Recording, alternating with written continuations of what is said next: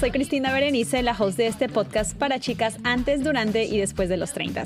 Aquí invito a especialistas y amigos a hablar sobre todo lo que nos pasa en esta base 3. Compartimos experiencias divertidas, algunas vergonzosas, hablamos del amor, del desamor, de la superación personal y de muchísimos temas más con los que espero que te identifiques. Tengo nuevos episodios todos los lunes, así que aquí te espero.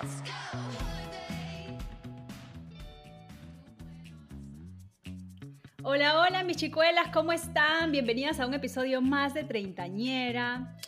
Ay, se preguntarán por qué no hubo episodio la semana pasada. Bueno, chicas, como saben, ya estoy en la cuenta regresiva. Me caso en dos semanas. Para cuando escuchen ustedes este episodio, probablemente sea menos. Entonces, ya se imaginan que ahorita yo soy treintañera sin cabeza. Así estoy caminando, viendo. He perdido mi appointment de ir a recoger el vestido. Tengo que ir ahorita, voy a ir a hacer un plantón ahí a la tienda para que me den el vestido sin cita. No sé. Mi vida ahorita es un locón, pero no por eso, no por eso las voy a abandonar. Hoy día eh, he querido invitar a alguien bien especial porque siento que el contenido que a ustedes más les gusta, chicas, porque es el de los hombres, yo no entiendo, no entiendo. Y muchas veces pasa que pues nos llevamos alguna decepción, queremos cortar con esa persona, con esa piedrita en el zapato, recaemos y nuestras amigas, ¿qué nos dicen? Ya supéralo, te dicen, ya supéralo. Así que por eso he invitado hoy día a la psicóloga Maciel Martel. Maciel, ¿cómo estás? Hola Cristina, ¿qué tal? Muchas gracias por la invitación. Estoy bastante bien, gracias. Eh, realmente te entiendo que estés en una situación tan apretada y espero que las personas del podcast también lo puedan comprender. Y bueno, yo soy psicóloga eh, clínica especialista en relaciones, temas de pareja, así que todo el tiempo siempre estoy hablando de las relaciones sanas o las disfuncionales o la dependencia y todo ello, ¿no? Que yo creo que siempre es importante educarnos un poco en amor y en vínculos más o menos saludables para poder precisamente ello, tener relaciones satisfactorias después. Sí, Maciel nos acompaña hoy desde el viejo continente, nos acompaña desde Europa, desde Francia, pero eres peruana también, ¿verdad? Claro que sí, 100% peruana, Cristina. Perucha como yo, desde lejos, pero aquí estamos conectando con toda nuestra comunidad hermosa, que yo sé que muchísimas de ustedes, chicas, son peruanas y que me entienden y que me comprenden como soy, y ya saben, me conocen. Y también muchísimas chicas aquí desde los Estados Unidos. He visto que también hay personas desde México, así que les mando un saludo. También desde Europa, un besote a todo el mundo donde está llegando este episodio súper importante. Pero, Maciel, en tu experiencia, cada vez que alguien te busca, ¿verdad? Para, me imagino que tienes diferentes situaciones, diferentes personalidades, pero me imagino que este tema de, de superar una ruptura debe ser bastante común, ¿no? Especialmente para las mujeres. Sí, en realidad sí, lo, has dicho bastante bien y es un tema bastante común porque lo digo siempre. Es más, justo hace una semana en Lima dictaba un taller, ¿no? De la necesidad que tenemos nosotros de entender que la vida está llena de duelos y que es imposible vivir una vida sin un duelo y que a veces vivimos eh, relaciones vinculares, pareja, amigos, familia, pensando que son eternas, ¿no? Y es como que no estamos como psicológica o mentalmente preparados para entender que esa relación en algún momento se va a acabar cada vez que yo le digo esto a las personas o a una persona que ha llegado por duelo, me dice, no, es que, es que no, las relaciones no se acaban, un amor de verdad no se acaba. Y siempre les digo, siempre hay un final, ¿no? Exceptuando, y lo respeto muchísimo, cualquier creencia o religión. Pero desde un plano de vista, vamos a ponerlo así, biológico, ¿está bien? Hay un final, ¿no? Es decir, incluso la muerte es un final.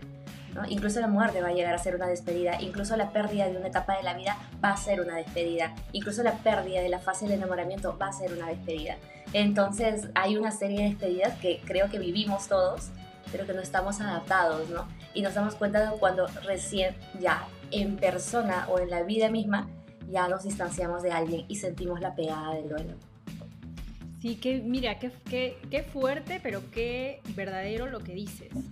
Porque es cierto, todas nuestras etapas llegan a un final, no puede ser. Y, bueno, sí puede ser. todo llega a un final, como dice la canción de, de, Héctor Lavoe, todo tiene su final. Todo tiene su final. y tienes razón, porque incluso tú acabas de decir algo bien interesante, incluso la etapa del enamoramiento, ¿no? Este, yo creo, yo estaba contando a las chicas, muchas algunas están confundidas, dicen, ¿cómo que te vas a casar? Pero si ya te casaste, bueno, efectivamente sí, me casé hace tres años, van a ser tres años en el 2019, pero nosotros teníamos la idea de celebrar nuestro matrimonio en el 2020. Pues la pandemia llegó y pues nunca lo celebramos, ya habíamos pagado todo y nos tocó moverlo para el 2022, que ya las cosas están mucho mejores ahorita con toda la vacuna y eso. Pero qué importante le decía yo a mi esposo eh, que a pesar de que tal vez nosotros ya no estamos en esa época, ¿no? Porque ya tengo cinco años casi con él, de los corazoncitos en los ojos y a cada rato, te amo, te amo, te amo, te amo, te amo, ¿no? Este, creo que esa parte, no que no nos estemos enamorados, obviamente estamos muy enamorados, pero cambia, ¿no? Entonces todo va progresando y definitivamente escuchaba también otro podcast del que soy, del que soy fan, de donde hablaba una psicóloga también y decía, estás en la, en la etapa del enamoramiento, no te cases, ¿no? Porque todo es hermoso, bonito, ¿no? Pero ya luego tú realmente una vez que vas viendo ya mm, las situaciones cómo van cambiando y progresando en tu relación, te das cuenta que pues no todo es color de rosas y que las relaciones, como siempre lo he dicho, son un montón de chamba. Definitivamente, ¿no? Y lo que esa psicóloga dice, lo comparto también, ¿no? El hecho de la fase del enamoramiento es un, es un periodo nada más, ¿no? A ver, puede durar semanas, días, pero normalmente dura entre 8 a, no, entre 6 a 18 meses. Entonces, es una etapa muy química, ¿no? Donde no vemos a la persona en su, en su más o menos totalidad, en sus luces y en sus sombras, ¿no? Y vemos solamente la parte positiva. Y es más, nuestro cerebro está diseñado para ello, ¿no? Está totalmente diseñado para ello biológicamente. Entonces, creo que comparto mucho lo que ella dice, ¿no?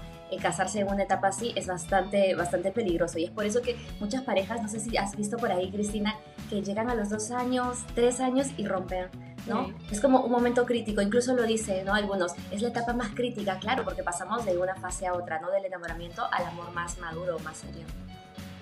Sí, Sí, tiene razón. A mí, todas mis, mis, relaciones anteriores duraron dos años, o sea, ninguna, o, menos, o sea, ninguna llegó a pasar los dos, los dos años. Exacto, sí, es, es, como una barrera importante, ¿no? Cuando la cruzas ya estamos en otra fase distinta. Y claro, felicidades. ¡Pasamos! No, y es, y es un chambón, la verdad que sí, chicas. Pero bueno, vamos a hablar de, de este duelo, de las relaciones cuando se terminan, cuando se acaban. ¿Por qué es tan difícil superar esta ruptura, esta pérdida, ¿no? A ver, Cristina, en realidad, eh, como lo decía hace rato, ¿no? En la vida estamos enfrentados a una serie de rupturas y de pérdidas y de duelos. O sea, y como lo comentaba, incluso las etapas de vida se acaban y va a haber una, una pérdida ahí. Sin embargo, pensamos, para mí hay dos cosas, una parte más social, aprendida, y una parte de pronto un poco más biológica. Vamos con lo que conocemos. ¿Está bien? Nos educan para, para, para siempre nos educan para algo que va a durar eternamente, ¿no? Nos educa para de pronto vivir en este continuum donde nada, nada se va a acabar, donde todo va a ser bueno, largo, ideal, permanente en el tiempo. Y claro, ¿no? Incluso lo dicen los cuentos, y vivieron felices para siempre, ¿no? Como si nunca hubiera un final definitivamente. Eso yo creo que es una parte social. Y pensamos que todo lo bueno tiene que durar mucho tiempo o para siempre. Y que si algo no duró, es que no fue bueno. ¿No? Entonces le damos como que incluso este, esta carga, ¿no? Este, este valor a lo que dura o a lo que no dura. Entonces, definitivamente cuando estamos enamorados, nadie piensa en acabar. Cuando alguien se casa, nadie piensa en divorciarse, ¿no? Siempre lo pensamos como algo que jamás se va a finalizar. Entonces, creo que uno está el miedo al cambio. Nos da miedo aceptar que el cambio es inevitable, que no vamos a, vamos a poder evitarlo y que en algún momento nos vamos a tener que enfrentar a cualquier tipo de duelo en la pareja, sin la pareja o dentro de la relación incluso, ¿no? Creo que por ahí es algo, que no aceptamos que el cambio es inevitable. Y dos, porque nos duele tanto? porque se siente tan feo? porque siento que me muero? Que es lo, lo común. Acá viene ya una parte un poco más biológica, eh, que es que, a ver, cuando estamos enamorados, nuestro cerebro que está preparado para enamorarse una y mil veces, aunque no sea tan romántico, eh, bota, pues expulsa una serie de neurotransmisores, vamos a llamarlo así, una serie de sustancias químicas, está bien, que es mucho más fácil, que nos genera mucha satisfacción y mucho placer. Y eso es sumamente agradable. ¿No? Nos sentimos bien y es por eso que queremos, nos quedamos chateando hasta las 4 de la mañana con esa persona, queremos verle todo el día, me muero de frío, pero no importa, estoy súper feliz acá contigo, ¿no? Como que en ese momento, no importa lo que pase con nosotros, estamos con esa persona. Pero ¿qué pasa cuando en ese momento esa persona se va? Sentimos exactamente lo contrario. Si teníamos un cerebro muy eh, satisfecho con una serie de sustancias muy agradables, pues va a pasar lo, lo próximo, que como eso se va a cortar, vamos a necesitar biológicamente más y no lo vamos a tener y nos vamos a enfrentar al famoso síndrome de abstinencia. Imaginemos que el amor es como una adicción, como lo dicen muchos neurólogos. Al no tener estas sustancias tan agradables, nos enfrentamos a una fase de abstinencia. Me falta a nivel químico el estímulo, la presencia de este otro en mi vida. Entonces siento que me desespero, que no duermo bien, que no como bien, que ya no me concentro en el trabajo, que ya de pronto no puedo estudiar bien en aquel, aquel curso maestría en la que me metí. Entonces nos pasa todo esto, ¿no? Como que empezamos a desbalancearnos. Ahora, la respuesta eh, orgánica, biológica, todo esto es, ¿qué hago? ¿Qué hago para quitarme esta sensación? Porque tú no sabes la cantidad de personas que llegan, Cristina, y que me preguntan, ¿qué hago para, para saltarme esto? Como si hubiera un atajo mala noticia, no hay atajos. Lo vamos a tener que vivir. La buena noticia es que hay otras actividades en la vida que pueden generarnos sustancias parecidas o más o menos similares, como someternos a, situaciones nuevas y placenteras. Al estar en situaciones nuevas y placenteras, tu cerebro empieza a desarrollar nuevos neurotransmisores. Sí, eso es lo que te iba a preguntar, ¿qué se puede hacer? ¿Qué se puede hacer para todas estas amigas que a mí me da? A veces, ahorita tengo, tengo un par de amistades que están pasando por esa ruptura, ¿no? Y se sienten tristes. Un amigo me decía, siento que me da este, ansiedad. Claro, claro.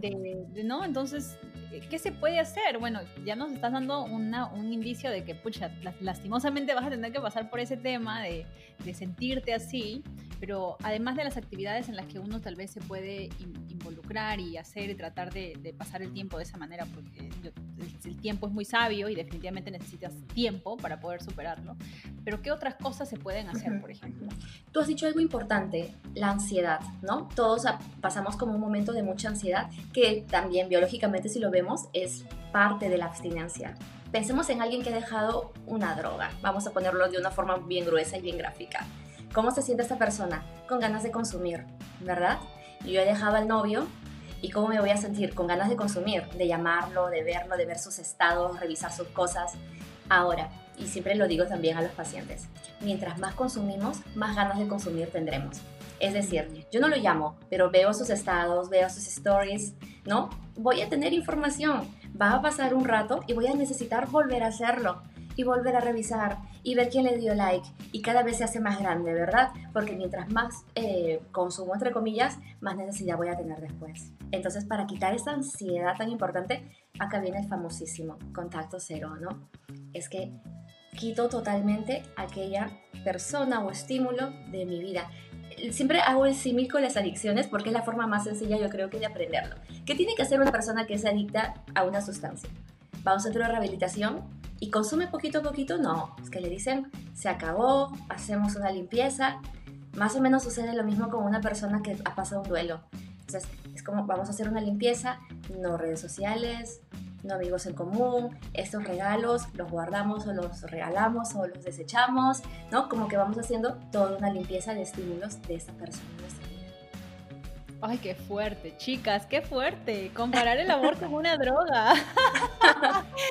Pero sí, tienes razón. Ay, yo la verdad es que no le deseo las rupturas ni, o sea, los corazones rotos a nadie, porque a mí me ha pasado y tienes razón. Oye, es horrible esa sensación de querer escribirle a esa persona, al tóxico, no mentira, tóxico no, pero escribirle y decir, y decir, oye, estoy aquí, o este, incluso a veces uno reclama, ¿no? Dice, pero ¿por qué no me hablas? Ya no me quieres. Y la verdad es que sí, o sea, si te, probablemente si te terminó esa persona es porque no te quiere, ¿no?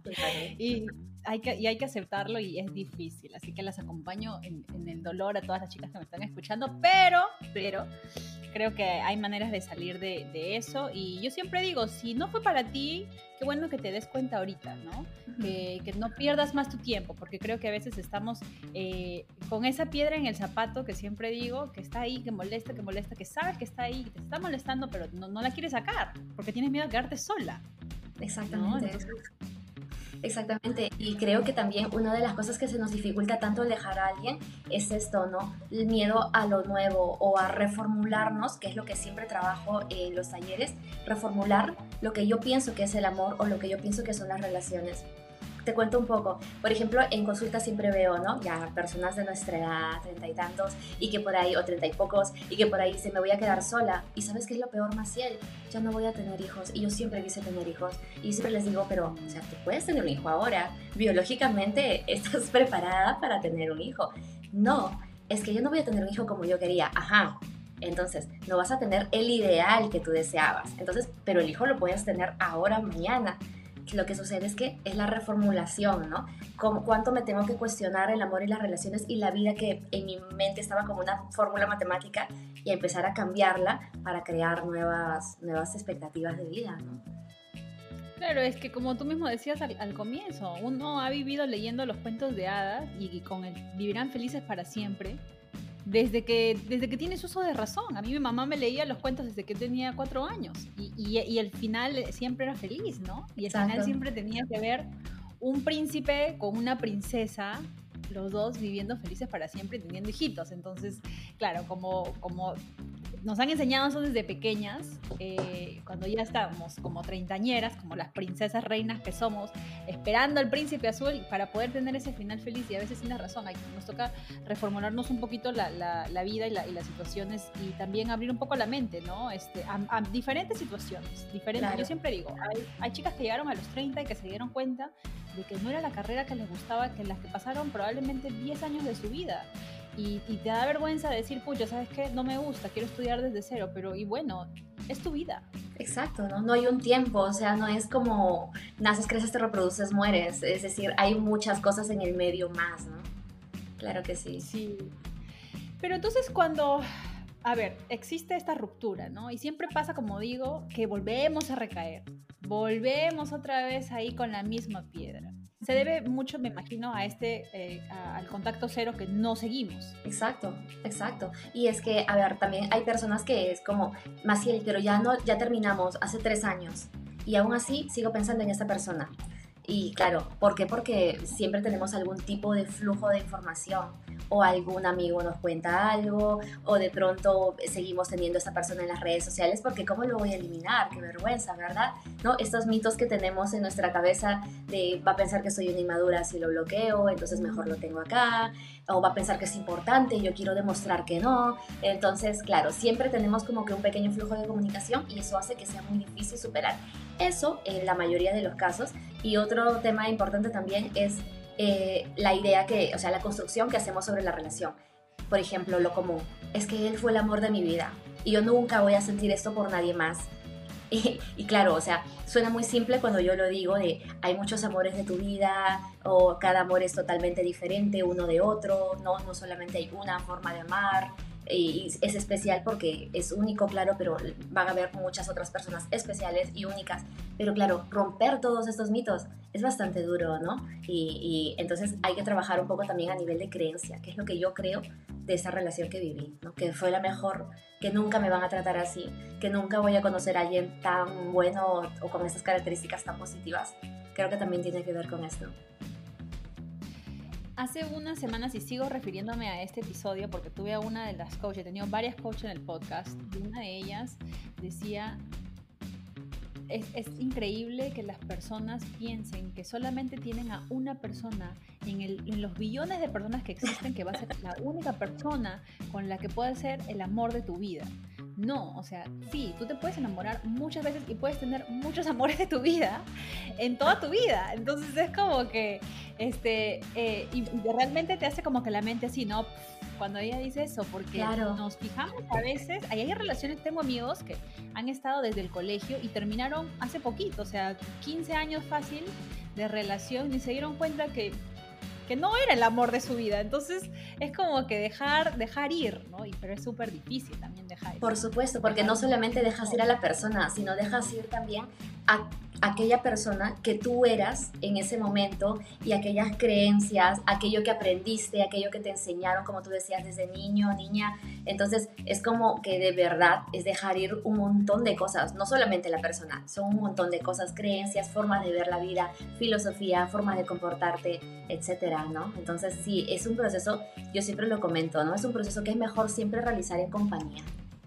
Hablando de este tema de las ansiedades, eh, creo que hay algo que siempre escucho y no sé qué tan, qué tan cierto sea o, cómo realmente uno debe catalogar al, término que me voy a referir, que es la dependencia emocional. ¿no? Muchas veces dicen es que yo tengo dependencia emocional. ¿Qué es la dependencia emocional realmente? Y cómo se manifiesta?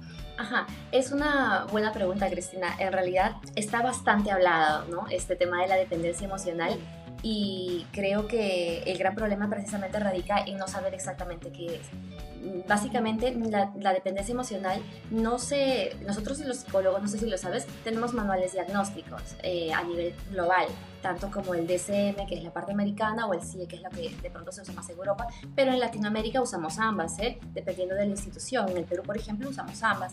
la dependencia emocional como tal, por ejemplo, no se encuentra en ninguno de los manuales. ¿No? Pero ¿por qué hablamos tanto de un diagnóstico que no se encuentra en un manual diagnóstico? Es bastante paradójico. ¿Por qué? Porque muchos especialistas, muchos psicólogos quieren incluirla y todavía eh, estamos en este debate de ver si se incluye o no se incluye como un diagnóstico oficial. Mientras tanto, ahí viene el problema, es cuando la dependencia emocional tiene tantas formas, ¿no? Eh, tiene tantos conceptos. Básicamente la dependencia emocional es la necesidad de estar con un otro, pero es una necesidad más allá de lo normal. Todos los humanos necesitamos estar conectados y relacionarnos. Es humano, pero la dependencia emocional es esa necesidad imperiosa de que si no estoy con un otro o con un alguien, sea la familia, sea la pareja, sean los amigos o quien sea quien tengamos dependencia, no puedo funcionar en la vida no, no funciona, es decir, mm, funcionar no soy alguien productivo, no, no, mis funciones vitales se alteran como el sueño, la comida, etcétera, no me siento bien, no trabajo bien, no me concentro bien, ¿no? Fallan una serie de factores. Entonces, más o menos eso sería básicamente a grandes rasgos la dependencia emocional. Ahora, para mí sí es necesario, ¿no? Que cuando sospechamos que podemos tener cierta dependencia, lo consultemos con un especialista. ¿Por qué? Porque, a ver, si yo sospecho que algo está fallando conmigo, significa que probablemente he permitido muchas cosas y acá vienen los síntomas, ¿no? Son personas que permiten muchas cosas para que esta figura amada, figura querida, no se vaya. Entonces puedo bajar mis estándares solo para que te quedes, aunque no me trates de la forma en la que yo quiero o incluso en casos extremos haya violencia o tratos realmente malos, ¿no? Eh, voy a hacer todo para que te quedes, voy a ser una persona diferente para que esa persona se quede, ¿no? Voy a de pronto ponerme una máscara o ser sumamente complaciente, alguien que por supuesto puede que no sea, pero lo voy a hacer para que esta persona se quede, ¿no? Son personas que normalmente no pueden estar solas, que ante una situación de angustia o una situación problemática con esta persona a la que son dependientes, se caen, como te decía, dejan de funcionar, ¿no?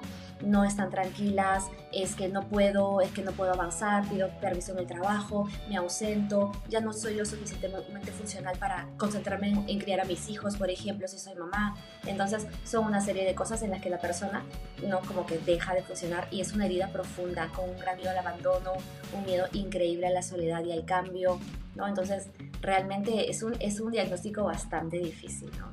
bastante. Claro, y es algo fuerte, ¿no? O sea, como tú dices, literalmente no puedes funcionar.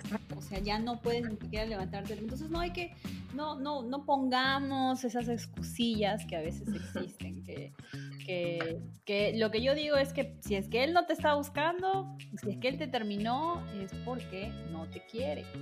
Entonces, es difícil a veces enfrentar esa realidad. Me ha pasado, me ha pasado, porque me ha sucedido en algún momento de mi vida y que te duele, sí te duele, pero tampoco voy a decir que yo tenía una dependencia emocional porque hoy día yo boté mi lagrimita, claro, claro, claro. Es exactamente, Cristina, hay un límite, ¿no? Eh, porque mucha gente también llega a consulta diciendo, yo tengo dependencia y estoy convencida de esto. Hacemos un poco la exploración en el caso y no hay, ¿no? De pronto es un duelo muy difícil, está bien. Eh, de pronto, claro, o sea, valgan verdades. Mucha gente también me dice, Maciel, pero todo lo que tú dices lo siente una persona cuando pierde a alguien sí, pero en menor medida. ¿No? O sea, obvio que cuando pierdo a alguien me pongo triste, ya no quiero comer, ya no me concentro, estoy un poco distraída, es, es cierto, pero no significa que dejo de funcionar como tal y que ya me quedo aislada en la cama, por ejemplo, tres días o que no me lleno de ansiedad o como mucha gente ataques de pánico o ansiedad extrema, ¿no? Entonces esa es la, la, gran diferencia entre una y otra, el nivel. La persona con dependencia emocional, lo decimos siempre, tienen rupturas salvajes, son rupturas descabelladas, ¿no? muy, muy intensas, como si realmente le hubieran quitado y es por eso que yo hago el símil también, la dependencia emocional con la adicción, porque es una dependencia. Dependencia por videojuegos, dependencia, eh, no sé, a sustancias, es más o menos el nombre, ¿no? Entonces, es como si pasara un síndrome de abstinencia terrible, ¿no? Y yo siempre recomiendo en estos casos definitivamente compañía, compañía profesional. Ay, ay, ay, chicas, si están pasando por eso, por favor, busquen un especialista. Yo siempre se los he dicho, soy fiel creyente de las terapias. A veces una psicóloga no te funciona, busca otra. No significa que, que eso sea el, el término de, de, la búsqueda. Es, también estás buscando una persona que se compagine a veces con, contigo. Exacto. Me ha pasado. Sí, sí, a veces es una cuestión de personalidad, ¿no? Trata otra. Trata. Tengo varias, varias amigas y amigos que, hemos pasado ya, hemos empezado a crecer y obviamente hemos tratado de buscar, de sanar a ese niño interior, a esas cosas que no tal vez no sanamos cuando éramos pequeños o adolescentes y ahora hemos tratado de buscar ayuda con, profesionales de la salud mental, con psicólogos eh, eh, y endoterapia. Y, muchas veces nos pasó eso, ¿no? A mí no específicamente, pero a otros amigos sí, que fueron a la psicóloga eh, y no les gustó y ya no decidieron no ir. Y yo le dije, pero ¿por qué? Trata a otro. Y cuando fueron y buscaron a otra persona, oye, ¿sabes qué? Sí. Y les, hace, y les ha ayudado muchísimo. Entonces, por favor, busquen ayuda. si es que están pasando por, por, algo, por algo difícil. Em, ¿Existe un tiempo determinado para pasar página, para superar? ¿O no existe? Ajá. Eh, a ver, esa es una pregunta también bastante buena y es que en realidad no hay un tiempo global para todos es el tiempo de cada uno. Y yo sé que de pronto esa respuesta no le gusta a nadie, pero tiene que ver más con algunos indicadores. ¿Cómo sé que ya pasé página? Eh, uno, cuando realmente frente a esta persona yo no tengo una sensación, una emoción importante como rencor o resentimiento o indignación porque me hizo esto. No siento nada. Es más, veo su foto y no siento nada. Ah, ni siquiera me parece atractivo. Como que, ah, siento indiferencia. Ah, bueno. Está gordo, claro. Ya no me interesa, ¿no? Ah, qué bueno su vida. y ya, ¿no? Ya no hay este interés. Y cuando pienso en la relación, no la pienso con dolor, ¿no? Ni, ni, de una forma totalmente triste o me siento mal, no, o sea, simplemente eso que pasó, ya lo acepté y ya está y no siento absolutamente nada por esa persona ni ninguna atracción de ningún tipo y me siento cómoda conmigo misma. Aquí es cuando ya hemos pasado página. Esto puede durar para muchas personas tres meses, seis meses, un año. También hay que entender la naturaleza de la relación, o sea, no es lo mismo convivir y separarse que de pronto haber salido unos seis meses y separarse, ¿no? Es totalmente diferente Claro. Sí, sí, eso es, eso es verdad. Y también creo que, em, como tú dices, ¿no? La intensidad con la que viviste las cosas. Claro. Porque a mí me tomó tiempo. mi, anterior este, relación, sí, me tomó bastante tiempito superar. Claro. No voy a decir meses, porque no fueron meses. Em, pero yo sí tuve contacto cero, chicuelas. Yo de una. Nosotros terminamos y dije, ¿sabes qué? Con dolor, porque me dolió muchísimo lo que, lo que luego, bueno, lo que me hizo y esto. Yo borré a todo el mundo, borré a los amigos, al primo, al hermano, lo saqué a todo y nunca más lo vi.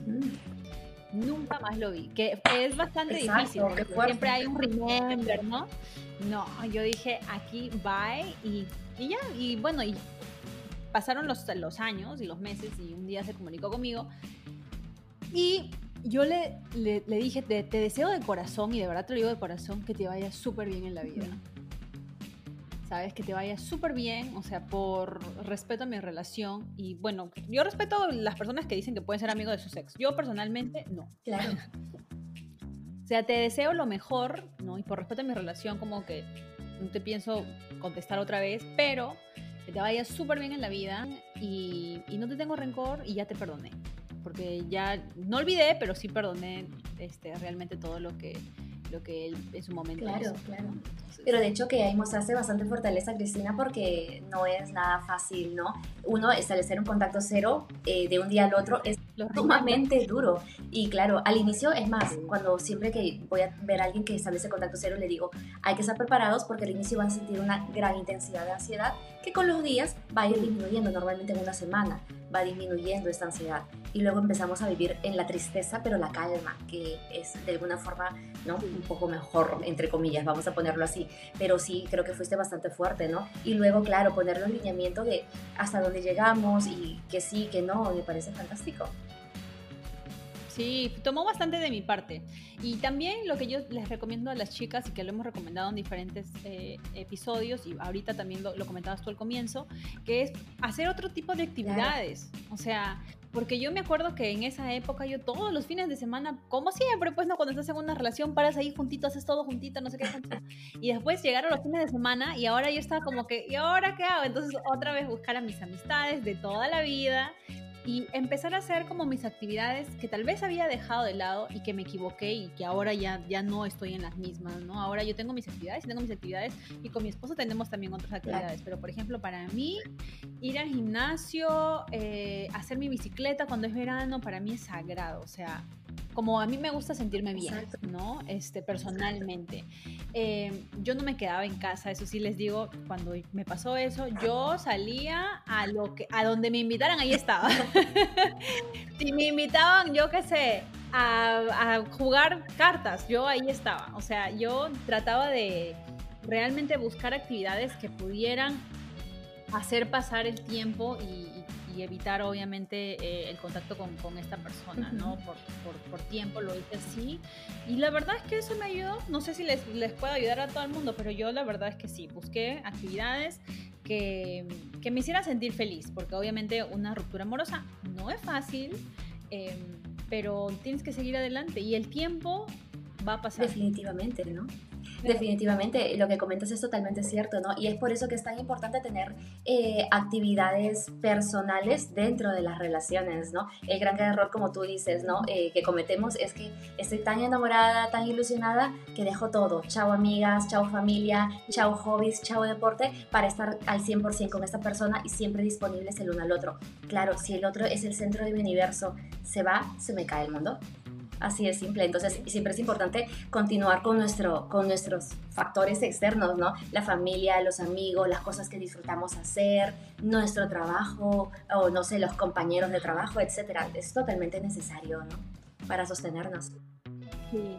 Sí, no cometen ese error, chicas, de verdad. Se los digo. Yo sé que por muy enamoradas que estén, eh, no cometan ese error, no, no, permitan que, que, la persona, su pareja con la que estén, se convierta en, el centro del universo, de su universo, porque el centro del universo tiene que ser ustedes, ¿no? Y tienen que buscar las actividades que a ustedes les guste y, of course, cuando llega alguien, tú vas a querer traerlo contigo y, hacer también actividades y por supuesto, pero no se olvidan y no se dejen de lado, que es un error que cometemos uy, muchísimas personas. Así. es, hemos estado conversando, que me ha encantado de verdad conversar contigo porque siento que tienes tan buena perspectiva, este, por supuesto, eres una profesional de, de, la salud, em, pero ¿cuál serían tus consejos para estas treintañeras? que están tratando de pasar esa página, pero ya yo quiero que quemen el libro ya y que esas cenizas ya vuelen, ya no queden ni cenizas, no queden nada. ¿Qué pueden hacer, por favor? Sálvanos. creo que es importante recordar un poco, de pronto suena un poco cliché, pero creo que siempre es necesario recordarlo, que es necesario recordar que todas las personas, todas, o sea, todas las personas del mundo estamos preparadas psicológica y biológicamente para superar cualquier tipo de ruptura o cualquier tipo de pérdida y que muchas veces lo olvidamos y que muchas veces pensamos que nunca me voy a recuperar o nunca, va, nunca me voy a volver a sentir de esa forma o ya no voy a confiar en alguien o como que si fuera esa ruptura el fin de una etapa de nuestra vida. Y recordemos que este final no necesariamente es un final, sino es el cambio de algo, ¿no? Y que probablemente hay muchas cosas que reestructurar, pero la fortaleza de superar las rupturas y los duelos y la capacidad de pasar página la tenemos absolutamente todos, así hayamos vivido las situaciones más dramáticas dentro de una relación. Todos, todos, todos. Para esas personas que tal vez están, que sienten que no, que no lo pueden hacer. ¿no? Porque eso es lo que pasa, ¿no? Uno, uno regresa con el ex o incluso empiezan relaciones y, y, no, y no son felices en sus relaciones porque siguen pensando en la persona claro. pasada, ¿no? ¿Qué se puede hacer? ¿Qué, qué podemos hacer para ya finalmente superar a, a, este? A ver, eh, lo que sucede es que acá yo también veo un problema de descentramiento, ¿no? Que es que la otra persona, mi ex, se vuelve más importante que yo en mi propia vida. Entonces estoy muy pendiente de lo que hace, de lo que dice, de a dónde va, de su vida más allá de la mía y empiezo, como mucha gente, a vivir en función a lo que esa persona hace. Él sale con alguien, ah, entonces yo también voy a salir. Él va a fiestas, entonces yo también. Eh, y caemos un poco en esa dinámica de que mi conducta va a ir en base a lo que esta persona hace y a lo que esta persona dice. Entonces, si esta persona me llama, me comunico con él también. Él me llama, yo le llamo, nos hablamos, ¿no? Y claro, esto es sumamente tóxico, es totalmente tóxico. Yo pienso que si en algún momento alguna de ustedes se encuentra en una situación de esta donde es muy difícil salir, donde realmente se sienten un poco atrapadas, aquí yo sí pienso que es necesario buscar ayuda, o sea, es totalmente necesario. Y cuando hablo de ayuda, puede ser ayuda profesional, que siempre va a ser el ideal, pero busca tu grupo de apoyo. Eh, tu grupo de apoyo puede estar compuesto por amigos o familia o gente que te quiere o en la que tú confías. Pero ese grupo de apoyo, ¿para qué? Para que en aquellos momentos que tú tengas muchísima ansiedad, mucho malestar, puedas recurrir a esas personas, ¿no? No solo para que te aconsejen, sino para que te sostengan emocionalmente.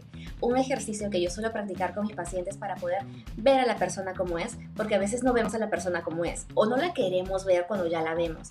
Es un ejercicio muy simple, le llamo la lista negativa es súper simple y es que tengo una ruptura, es muy difícil dejar a esta persona. ¿Por qué? Porque tu cerebro, mi cerebro, está diseñado para recordar lo bueno. Siempre les digo, ¿qué pasa en los velorios? Mm. Todos hablan lo positivo de esta persona, ¿verdad? Aunque de pronto no haya sido una persona tan, tan agradable, siempre hablamos lo bueno, porque estamos diseñados para ello. ¿Para qué? Para no vivir duelos tan, tan terribles, tan dolorosos. Sin embargo, es paradójico que este mecanismo biológico haga que precisamente suframos. Entonces yo les doy una ayuda pequeña. Coge una lista. Si tú puedes un papel y un lápiz, mejor. Si no lo tienes o no te gusta, tu celular, tu computadora. Y pon la lista negativa. Y escribe aquellas experiencias difíciles, dolorosas que hayas vivido con esa persona pero no pongas cosas generales como, eh, no sé, me faltaba respeto o no me valoraba, sino pon cosas específicas, como por ejemplo, ¿no? Eh, me sentí muy mal aquella vez que me dejaste sola en el restaurante, por ejemplo, ¿no? O me sentí eh, de pronto muy avergonzada cuando me levantaste la voz y en el carro había unos amigos, por ejemplo, ¿no? Entonces, cosas muy específicas para que para empezar a hacer el balance entre el fantástico recuerdo que biológicamente vas a tener y que siempre recordamos aunque ya hemos vivido lo peor y la realidad.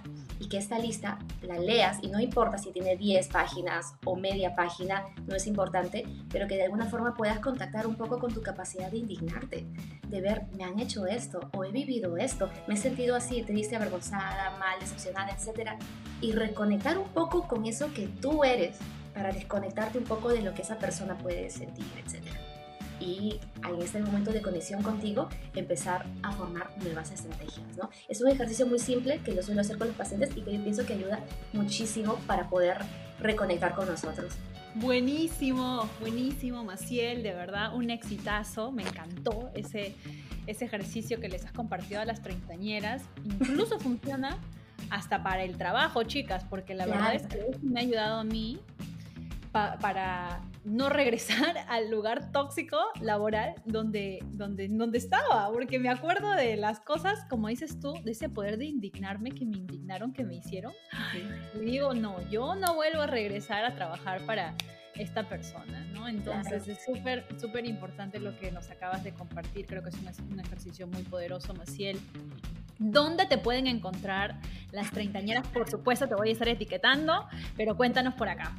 Bueno, pues en Instagram me encuentran como arroba psicóloga Maciel con doble S, mi nombre es Maciel, claro, y en TikTok de la misma forma, arroba psicóloga Maciel, es la red social que normalmente manejo mucho más, pero ahora también estoy planeando tener un canal de YouTube, así que me encuentran como psicóloga Maciel Martel tanto en YouTube como en Facebook. Lo máximo, Maciel, muchísimas gracias, muchísimas gracias de verdad. Este, sé que les va a encantar el episodio de las chicas, sé que te van a pedir que regreses. Así que yo desde ahorita ya te estoy pidiendo, regresa por favor en la cuarta temporada de Treintañera que estaré lanzando en unos meses. Muchísimas gracias, Cristina. Yo encantada de participar. Ha sido un gusto. Les digo por acá, este es el penúltimo este es el penúltimo episodio antes de que se acabe la temporada. Voy a acabar temporada la próxima semana. Pónganse al día si es que aún no lo han hecho con los episodios de la temporada número 3. Ya saben que todos los he hecho con un montón de cariño para ustedes.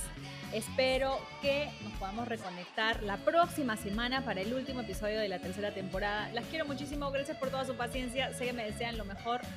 Les mando un besote, que tengan una espectacular semana. Estamos hablando aquí el próximo lunes. Un abrazote. Chao. Chao, chao.